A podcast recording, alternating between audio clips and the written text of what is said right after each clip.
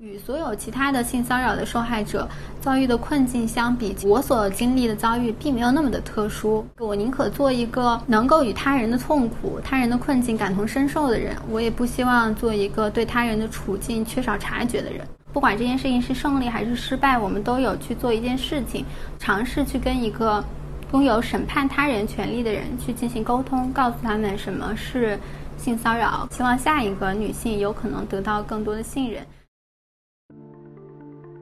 欢迎来到四零四档案馆，在这里，我们一起穿越中国数字高墙。CDT 周报是中国数字时代每周周日发布的原创栏目。我们从网站每周发布的内容里面精心挑选出一些重要文章加以整合，分为荐读、关注、要闻、言论、奇闻等几个类别，方便读者了解过去一周中国数字时代重点关注的内容。如果大家希望了解更多本期节目中提到的新闻事件及相关文章，欢迎点击节目简介中的链接，在中国数字时代网站阅读全文。八月八日至十四日，这一周，知名医学科普平台丁香园旗下的系列账号突然遭到全面禁言，停止了日常内容推送。丁香医生、丁香妈妈、丁香生活研究所等微博账号主页均显示信息，因违反相关法律法规，该用户目前处于禁言状态。丁香园遭一网打尽的消息引起网民广泛关注。由于官方并未公布任何处罚原因，外界猜测声不断。丁香园前内容总监在朋友圈暗示，此次禁言与内容导向性问题有关。长期以来，以丁香医生为首的账号专注普及医学常识，也常常只讲科学不讲政治。比如，在文章“某药酒违法两千六百三十次安然无恙”，医生发一篇科普文却被跨省抓捕中，公开声援医生谭秦东；在文章“不要吃莲花清瘟预防新冠”中，质疑国民神药的疗效。丁香园还在“安宫牛黄丸有致命隐患”等文章中频繁批评中医，也曾发布朝鲜所有新冠患者均已痊愈的新闻，打脸大国清零政策。总之，在许多幸灾乐祸的网民看来，丁香医生有疯狂抹黑中医、搞西方文化输出，背后有万恶资本给外国药做宣传，以及妄议动态清零政策等数宗罪，与之前已被封禁的科普账号回形针、大象公会、科学松鼠会等是一路货色。而此次事件中，审查部门也维持了其一贯的风格，在不经任何审判、悄声定罪处决了丁香园后。删除了多篇为丁香医生禁言发声的文章。有网友指出，这种难以预测和应对的随机封杀，会让已经步履艰难的科普领域遭灭顶之灾。还有网友讽刺，丁香医生被封，无非是因为他们努力推崇现代医学罢了。但这样的原因越想越觉得悲哀，就如同人们困在要算政治账的疫情生活中一样，科学与否并不重要。因为权力必须指导科学。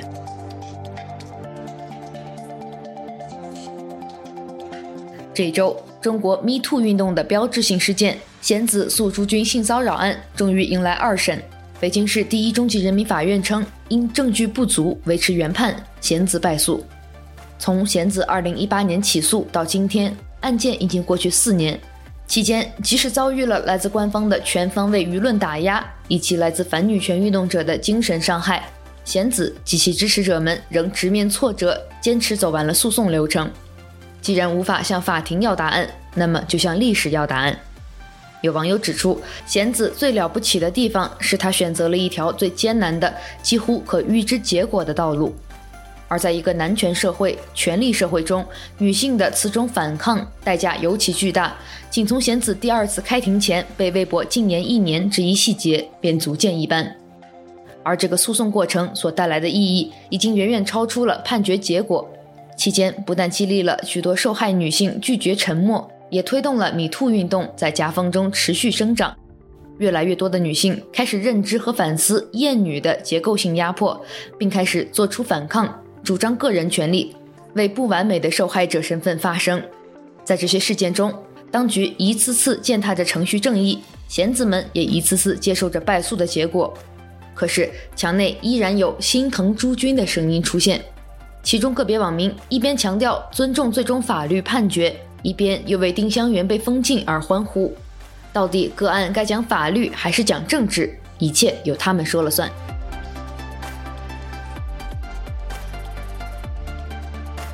一周见读。八月九日，微博网民发现，常年进行医学科普的丁香园系列，包括丁香园、丁香医生、丁香妈妈、丁香生活研究所、丁香园用药助手五个微博账号均被禁言。如此突然的全盘禁言，引发了很多猜测。据一些网友分析，丁香园可能遭遇了之前一些知名科普号回形针、大象公会及科学松鼠会所遭遇的打压，对此时发生的文章也遭大量删除。请见相关文章。八月八日，贤子诉朱军性骚扰案二审将于两天后在北京市一中院开庭。由于贤子的微博已经被禁言一年，贤子在其朋友圈公开了其即将开庭的消息，并发表了一则视频给所有关注支持他的人，就是我们在本期节目开头听到的声音。八月十日，庭审结束后，贤子在法院外向前来支持他的人们再次念出了他在庭上的发言。我们来听其中一小段。这一次，我想向法院提问：一个在封闭空间遭遇性骚扰的女性，她没能预料到性骚扰的发生，没有录音录像，没有和对方反抗扭打，那她要怎么证证明自己是否遭遇过性骚扰？她能否只能忍受这一切，假装这一切没有发生？我想要问朱军的证人为什么要撒谎？朱军的律师为什么连当天他在化妆室的着装都不敢承认？我想问，当年报案的警察为什么要前往武汉找我的父母？为什么迟到了七天才去询问朱军？而我虽然每次都坚持来到法庭，可我见不到他们，问不出问题。我无法自证自己的诚实，自证自己的痛苦。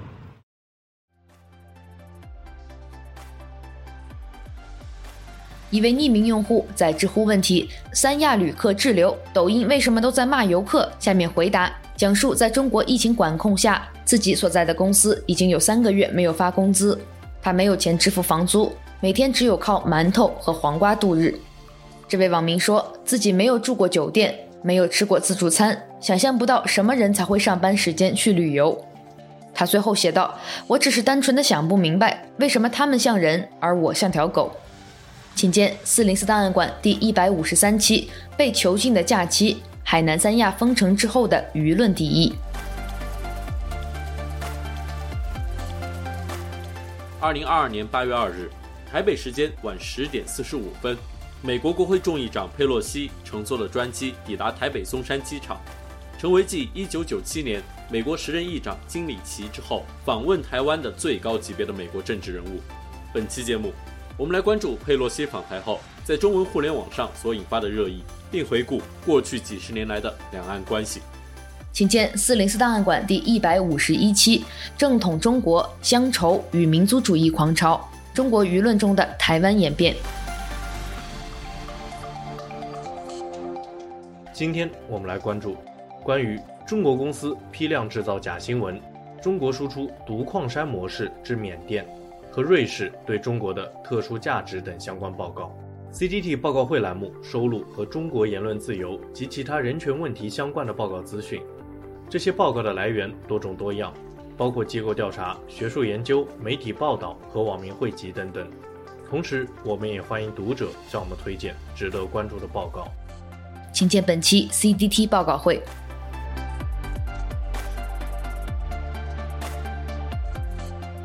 接下来一周关注。近日，有人在网上发帖拍卖四千八百五十万上海随身码数据库信息，被兜售的内容包括用户的姓名、手机号码、身份证号、健康码状态、通用唯一识别码 UUID 等多项重要的个人隐私信息。据发帖者称，这些数据来源于上海市大数据中心。此消息一出，引起大量网民的关注与讨论。八月十二日，《南方都市报》发表报道，网传四千八百五十万用户上海随身码泄露。上海大数据中心称，不是我们泄露的。这篇文章随后被四零四。目前，微博平台已将官方回应网传上海随身码泄露、上海信息泄露等多个事件相关话题删除。八月九日，据山东临沂市临木县融媒体中心与卫生健康局的消息。该县将组织开展新冠肺炎疫情全员核酸检测工作，其中一份题目为《关于开展全市全员核酸检测大比武活动的通告引发网友关注。通告称，将随机抽取一个社区和一个村庄，设定为中风险区，进行全员核酸检测大比武。网友 movie 四零零说自己体会到了大跃进时人们的心态，荒谬悄无声息地进入生活，你永远也估算不到它的进程。请见相关文章。八月七日，中国外交部发言人华春莹在推特上发帖称，通过百度地图检索，可看到台北有三十八家山东饺子馆和六十七家山西面馆，口味是不会骗人的。台湾始终是中国的一部分，失散多年的孩子最终会回家。这一说法引发了网络热议，请见网络民意，别把中华文化、传统、生活习惯模糊为国家认同、政党认同。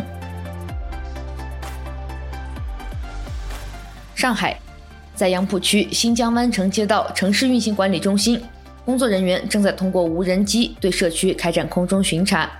无人机通过八十倍变焦的千里眼发现，有一位顾客进入店铺没有扫场所码，于是城运指挥中心当即通知城管队员上门对店铺进行宣教和提醒。请见历次存照，未扫场所码也涌戏水，这些都逃不过无人机的法眼。八月五日，演员宁静在微博账户上分享了一组个人照片，有网友发现其中两张里的连衣裙风格带有铁链元素，因此怀疑宁静在以隐晦的方式为丰县铁链女事件发声。有微博网友试图借此发起话题，演员宁静为徐州铁链女发声，但话题遭到屏蔽。请见立此存照，禁止恶意联想，微博屏蔽话题，演员宁静为徐州铁链女发声，以及相关文章。下面一周惊奇，出一个政策自己推翻一个，一个个部门都在推诿，热线电话几乎不接，接了就挂断。国务院说可以走，机场不给进，航班统统取消。K 小姐讲，本来想深度游海南，现在是深度游海南核酸亭。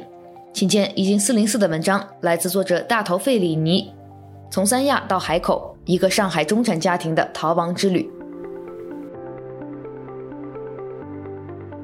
河南陵水县何先生一家四口在出门买菜给车充电后，发现被拦截在高速上下不去，因为要满足当地连续三天阴性核酸证明。他们连续跑了四个城市，小区所在的镇政府也开了放行证，但因为车辆没有通行证，仍回不去离高速出口只有几百米的家中。目前已经在高速上漂流了三天三夜。请见来自弧度的文章：一家四口高速漂流三天三夜。人性化防疫难在哪？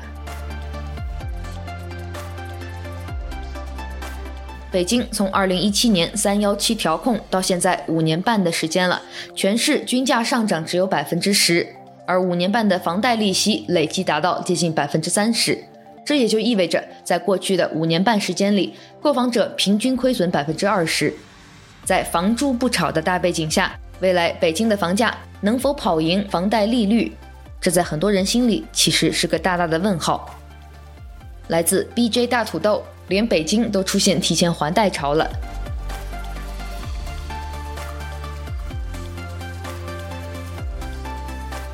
一周讽刺：河南郸城上一次上新闻还是春节的时候，县长董红因为视频中一句“凡是不听劝阻、恶意返乡的，一律先隔离再拘留”，引发全国媒体关注。董县长的恶意返乡论和现在河南郸城公交停运其实有着深刻的联系。这倒不是因为大家都不敢回乡，坐公交的人就少，而是因为这种硬核防疫最终会加速县城的凋敝。来自公众号“城市嘚嘚嘚”，又到了我思乡的时刻。恶意返乡和无法开出的公交，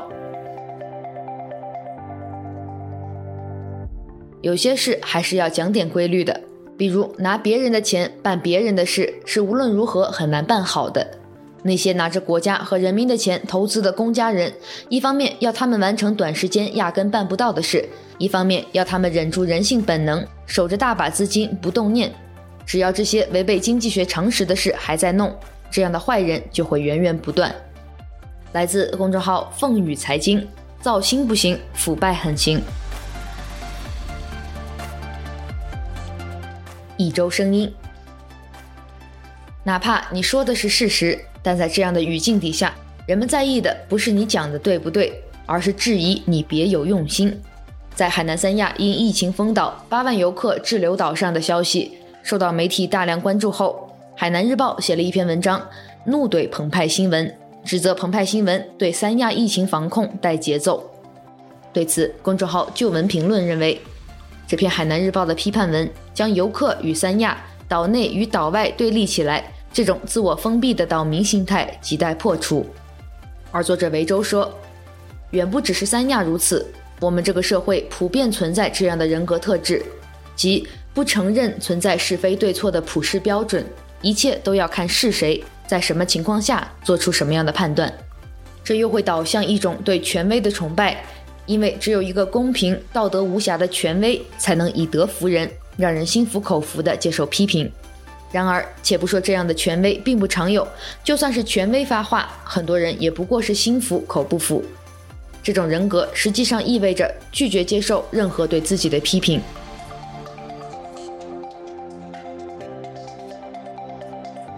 即便再多的钱，也换不回他的委屈、痛苦和曾失去的自由。时至今日，他仍在发声，请求请求那些制造错案的人公开道歉，为他恢复名誉。也有人劝他，既然出来了，就认清形势，别再较真了。他说：“我的人生里最不喜欢的就是审时度势。”请见来自公众号王耳朵先生的文章：那个为民请命却被扫黑入狱二十一个月的陕西女工程师，还在求一个清白。关注李思霞的故事。一周故事，在第三次调解失败后，刘红霞和女儿等人抱着张公干的遗像去市政府大楼门口请愿，立刻被接待了。当天下午，家属与杭州湾物流公司签订了赔偿协议，协议没有给家属一份，内容大致是可能劳累过度导致其在出租屋内死亡，给予人道主义补偿和精神抚慰金八点三万元。请见来自在人间 Living 的文章。一个高温作业工人死在出租屋里。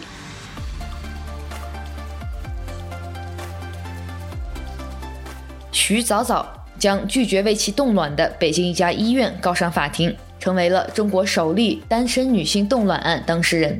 此案经历两次庭审，三年多的等待，最终在二零二二年七月二十二日收到了一审判决，法院驳回了他的全部诉讼请求。今天三联生活周刊的文章，首例单身冻卵案败诉，花三年打官司，他在争取些什么？最后一周视频。八月十一日，海南日报的官方微博账号发布了一条名为“疫情下的三亚，群众花式做核酸”的视频。视频中，人们列队以一种搞怪的姿势进行核酸检测，在做完核酸后还不忘向大白比上一个爱心。但网友对官媒的这种报道并不买账。随后，海南日报精选了评论，只留下了几条正能量网友留言。请见海南日报：疫情下的三亚，群众花式做核酸。网友，你开心就好，不用演给我们看。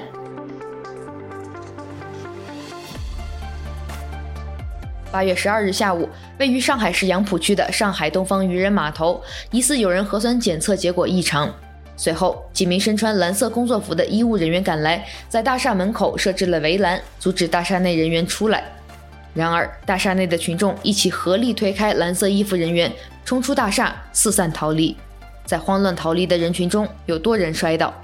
请见 CCTV，上海市杨浦区东方渔人码头疑似出现感染者，群众四散逃离。